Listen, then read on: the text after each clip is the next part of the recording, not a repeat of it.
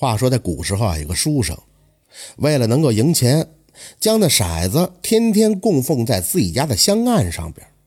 可谁知到了半夜，这书生就突然听见了动静，起身一看，就见六个壮汉正在欺负自己的妻子。那么说，这六个壮汉，这到底是人是鬼呀？这书生夫妇后来的结局又怎么样呢？且听我娓娓道来。故事啊，发生在明朝正统年间。在开封府的陈留县有个大财主，名叫张世奎。张世奎呢有个闺女叫张景云，那长得漂亮，真是如花似玉呀。张景云自幼就聪明伶俐，琴棋书画样样精通，针织女工也是信手拈来。这张世奎呢和同县另一个姓马的财主那交情特别的好，也就把女儿张景云和马家那个公子马普仁定下了娃娃亲。张景云和这马普仁小的时候，那经常在一块玩。后来长大了，都知道害臊了，也就很少来往了。不知不觉呀，这十几年光景眨眼就过了。这张景云也出落成一个端庄秀丽的大姑娘了，而这马普仁更是长得一表人才。正当两个人准备完婚的时候，这马家就出事儿了。他们家呀，经营的码头被朝廷查出运送私盐。当时就把家产全都罚没充了公，马财主夫妇也被押入了大牢。不久之后，就双双病死在了狱中。张世奎一见马家没落了，就有意毁掉女儿和马家的婚事，然后再另寻家婿。张景云听了以后，就哭成了泪人，跪到父母的面前说：“自古好女不嫁二夫，女儿既然已经许配给了马公子，哪有另嫁的道理？倘若父母苦苦相逼，女儿只好以死明志。”说完了，这张景云就想撞墙，好在旁边有丫鬟拦了下来。张景云的母亲孙氏担心女儿再寻短见，便寸步不离地陪在女儿身边。张世奎呢，当然也熬不过他，也就只好把女儿嫁给马普仁完婚。自从被抄家了以后啊，这马普仁就寄居在舅母的家中。张景云见寄人篱下也不是办法呀，于是就拿出自己陪嫁的银两，在城边租了间民房。这小两口啊，算是有了个着落。为了让丈夫能够安心读书呢，张景云是承担起了所有的家务。到了晚上，这马普人秉灯夜烛，张景云呢就在旁边纺纱织布。小两口的日子过得虽然清贫，但是也算是安稳幸福。到了这年秋天，马普人参加乡试，本以为考中个举人志在必得，可谁知开榜一看，竟然名落孙山了。马普仁呢，自诩是满腹的才学，如今一下遭到了重挫，便开始怨天尤人了，连连的骂这考官有眼无珠。自打那以后，连书也不读了，整天就借酒消愁。渐渐的，他也就染上了酒瘾。没过多长时间，张景云那点陪嫁就都被他吃喝一空了。为了能有酒喝呀，这马普仁也就到城郊外的一处砖窑做起了苦力。到了晚上，拿着工钱喝得酩酊大醉，他才肯回家。有一天晚上啊，马普人经过城郊外的一片树林的时候，突然就闻见了阵阵的酒香。他走到跟前一看，见一个书生打扮的人正在独自喝着闷酒。那个人呢，一见马普人，先是打招呼：“这位朋友，长夜漫漫，不如共饮几杯，怎么样？”这马普人正好也这么想的。走到跟前儿就跟那书生对饮起来了。原来呀，那书生也是个落魄之人，屡试不第，心中那是烦闷无比呀。因此也就在这儿借酒消愁。马普仁呢，一下就感觉碰到了难兄难弟了。这边喝酒边聊天，不知不觉的就喝了个酩酊大醉。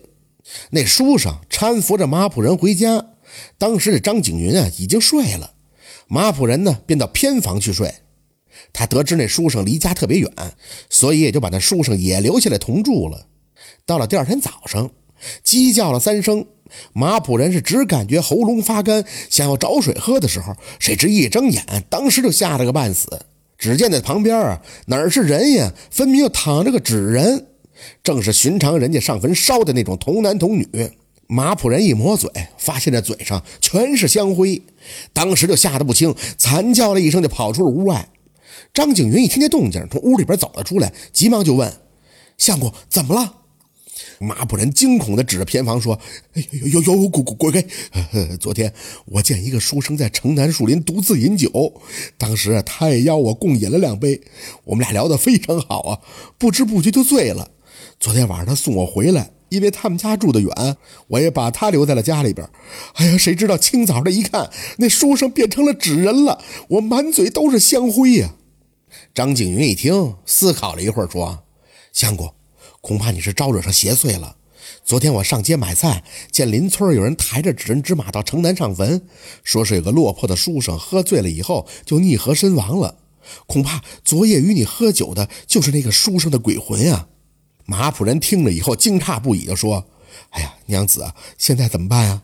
张景云就说：“嗨，想必那鬼也没有恶意，不然的话你也活不到今天了。”不如啊，咱们把那纸人送到坟前烧了，再烧点纸钱赔罪就是了。马普人凭着昨天的记忆，就来到了昨天喝酒的地方。只见那树林当中真有一座新坟，旁边还有许多香灰和纸灰。马普人呢，把那纸人烧掉，又烧了许多的纸钱，这才战战兢兢地回到家中。自那以后啊，这马普人就落下个毛病，闻见酒味就恶心。打那以后是滴酒不沾了。自从断酒以后，这马普人的头脑倒是清醒了许多。他不忍妻子每天织布养家，也就想学着别人去做生意挣点钱。张景云呢，从娘家借了几十两银子，交给了丈夫作为本钱。也该这马普人倒霉，做了几样生意都是赔的精光。他认识一个瓷窑的掌柜的，采购了一马车的瓷器，准备到城里边去贩卖。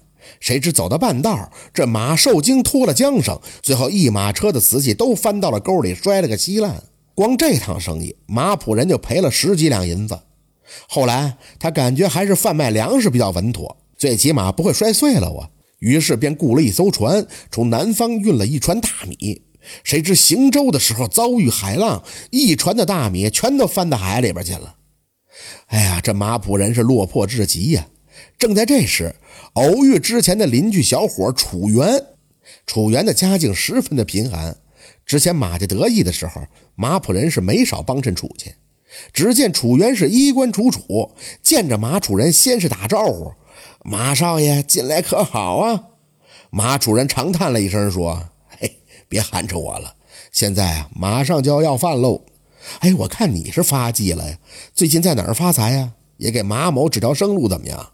那楚元从口袋里掏出一枚骰子来，笑嘻嘻地说着：“嘿嘿，实不相瞒，我能有今日的富贵，全靠这小小的玩意儿啊！”说着话，楚元就带着马普人来到了赌坊，不一会儿的功夫就赢了个一二十两的银子。随后带着马普人到酒馆喝酒。这马普人心想：楚元这生意不错呀，一会儿的功夫就赢了一二十两的银子。到了第二天。马普人也到赌坊去赌钱去了，这手气还真不错，当天就赢了二两的银子。以后这三四天呢，或多或少的都有进项。马普人回到家里就对妻子说：“哎呀，我寻到了一个好门路啊，保证以后让你衣食无忧。”谁知这到了第六天，马普人一下就输了个精光，把前几天赢的钱也都输回去了。这马普人呢，低头耷拉脑袋从赌坊出来，正好的碰见了楚元。他就问：“为什么你能逢赌必赢呢？可我却输多赢少啊？”楚元就说：“这骰子你得供起来，这样才能给你卖力，才能听你指挥呀。”马普人听了以后就琢磨了琢磨，回到家中就把那骰子供在了香案之上。张景云一看就十分的生气，他连自己父母的牌位都不供奉，现在都供奉起一个骰子了。这张景云是苦心的相劝，那这马普人哪听得进去呀？说自己的富贵都在那骰子上呢。打那以后，他是依旧每天去赌，或输或赢，终归来说还是输多赢少。有一天晚上，这马普人刚睡着了，就听见妻子的惨叫。马普人睁眼一看，这大吃一惊啊！只见六个壮汉正在欺负自己的妻子。那六个壮汉的容貌十分的怪异，而且每个人的头上都戴着一个尖帽子，这帽子上分别刻着数量不一的黑点儿。马普人强装镇定地说道：“你、你、你、你、你们何人，胆敢私闯民宅？”其中帽子上有一个点的汉子就说：“我们就是你供奉的色仙儿，我们既然为你卖力，让你妻子陪我们乐呵乐呵，岂不是理所应当啊？听到这儿，马普人是不知道哪儿来的勇气，抄起了烛台就朝几个人砸去，嘴里说道：“我供奉你们，你们没能为我赢得半分钱来，供奉你们有什么用？如今你们又来欺负我妻子，啊，看我不跟你们拼了！”说罢，这马普人朝着几个人就扑了过去。那几个汉子见势不好，跳出窗外就消失不见了。这时候，这张景云蹲坐在墙角，瑟瑟发抖，哭泣不止。马普人呢，也是泪流不止，扑通就跪到了妻子面前，说：“哎呀，都是马某无能啊，寸功未立，一事无成，耽误了娘子的终身幸福。马某是真恨不得一死啊！”张景云就说：“相公莫要说出如此丧气的话来。当年我看相公富有锦绣，志存高远，这才不顾父母的阻挠，嫁于相公。”如今不过遇到点挫折，相公你就自堕锐气，那你岂不是负了我的一往情深呀？马普人羞愧的低下头就说：“我现在已经年近三十，读书不第，经商不富，恐怕前途无望了。”张景云说：“正所谓有志者事竟成啊。”古来大器晚成者比比皆是，姜子牙七十二岁才封侯拜相，汉高祖刘邦四十八岁的时候还是一个混混，七年以后就当上了皇上，这就是人的际遇。当然也少不了他们的努力。倘若他们在困顿时一死了之，恐怕就没有了后边的富贵了。相公不过二十七八，正是当打之年。古语有云：“苍天不负有心人。”只要咱们保持上进，好运自然会来临的，只不过是来的早来的晚罢了。依我之想啊，不如相公安心备考，求取仕途才是正道。这样也不枉你的满腹才华呀。生计的事儿就不用相公发愁了，大不了我多辛苦一点就是了。再不济的话，我还可以回娘家要些钱财呀。相公，你以为呢？马普人听了以后，既惭愧是又感动，抱着妻子是又痛哭了一场。自打那以后，他就闭门不出了，在家里边是日夜的苦读。张景云呢，则纺纱织布，那是说不尽的辛劳啊。如此过了两年，马普人参加乡试就考中了举人，又过了三年去参加会试，也考中了进士。皇上亲赐给他理科给事中之职。马普人也是荣归故里呀。当时啊，正好张景云的父亲张世奎过寿，马普人呢也就带着妻子去给岳丈拜寿。一进院里头，这马普人当时就吓得不轻。只见当年自己遇到那个醉酒溺亡的书生，以及那六个色仙儿，也都在那人群当中。马普人连声的尖叫，就说道：“有有有鬼，有鬼啊！”这大家伙则是哈哈大笑啊。张景云就说。相公莫怕，他们并不是鬼，我来给你引荐一下吧。张景元指着那个书生说：“这位是我的堂兄。”随后又指着那六个汉子说：“这六位都是我的表兄弟。”这马普人听的是云里雾里的，于是就问：“这这这到底是怎么回事啊？”这时那几个堂表兄弟把这马普人让到屋里说话。哎，说来话长啊，咱们边吃边说吧。原来啊，当年这马普人沾染了酒瘾。张景云苦劝不得，又不忍见丈夫如此的颓废，就到娘家求助。张世奎呢，终归还是心疼闺女，也就找来自己的侄子配合张景云演了一出戏。张景云的堂兄在马普人必经之路上独自饮酒，没想到马普人果然没经住诱惑，最后也是喝得酩酊大醉。等马普人睡着了以后，张景云叫堂兄离去了，然后在那床上换上了纸人儿。又在马普人嘴上抹上了香灰，那座新坟呢，也不过是众人连夜堆的土堆罢了。马普人不知其中内情啊，只以为自己在夜里边与鬼对饮，所以自打那以后，这吓得连酒都不敢碰了。那骰仙之事呢，也是如出一辙。张景云一见丈夫又迷上了赌博，而且供奉起了什么骰仙儿，这张世奎就找来自己的六个外甥，又演了那么一出戏。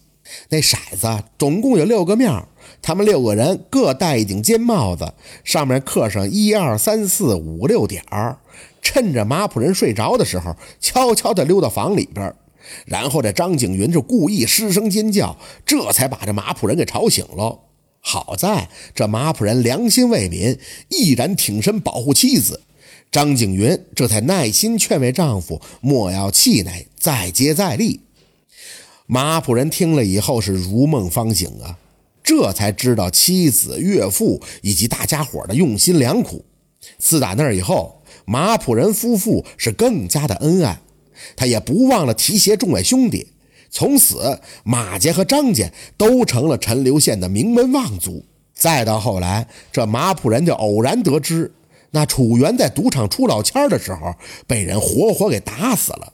原来啊，那楚元供奉的并不是什么骰香，只不过是在骰子里边做了手脚罢了。马普人得知以后是感慨不已呀。倘若不是妻子帮助自己戒赌，恐怕自己也是那楚元的下场。娶妻娶贤，像张景云这样的女子，古今少有啊。有妻如此，夫妇何求呢？人的一生难免会走弯路，但是一定要保持清醒，不要忘了自己的初心和理想。没有一蹴而就的成功，幸福生活需要我们脚踏实地的去创造。珍爱生命，远离不良嗜好；珍爱生命，远离嗜酒和赌钱。这就是巧劝赌夫的故事。感谢您的收听，喜欢听白好故事更加精彩，我们明天见。